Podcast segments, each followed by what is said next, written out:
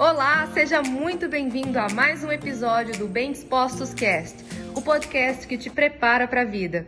Na área da saúde, não é o fato de uma pessoa ser profissional da área da saúde que ela é uma pessoa que tem espírito, mente e corpo saudáveis. Tirem essa ilusão da cabeça de vocês. Tem profissionais da área da saúde que entope o corpo de bomba e vende uma imagem corporal de alguém super saudável e tá todo mundo endeusando a pessoa. E a pessoa tá com o corpo entupido de bomba.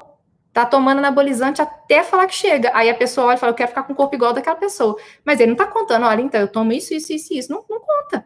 O meu trabalho de conclusão de curso de psicologia foi sobre transtorno de imagem corporal nas pessoas que têm vigorexia, que é o transtorno que é mais encontrado nos praticantes de fisiculturismo. Por isso que eles ficam tão fortes, por isso que eles vão ficando cada vez mais fortes, só que muitos deles têm a dismorfia corporal que eles se enxergam fracos mesmo quando eles estão gigantes. Vocês já devem ter visto pessoas que estão muito grandes, muito fortes e que continuam lá querendo ficar cada vez mais fortes. Eu fiz questão de estudar isso porque na época eu estava muito focada em nutrição esportiva, na época que eu formei em psicologia, e eu achava muito interessante essa parte de, de percepção distorcida da imagem corporal.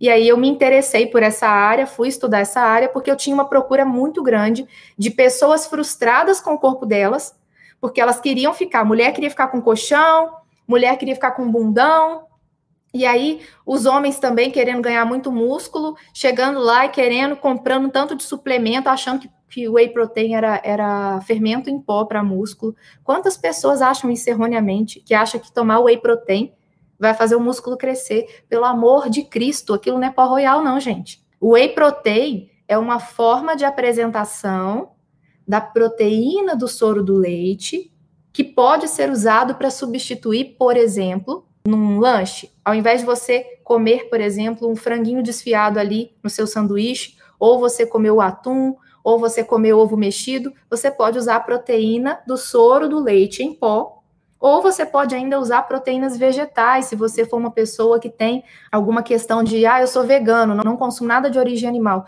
Já existem proteínas vegetais à base de ervilha, à base de arroz, que podem ser usadas.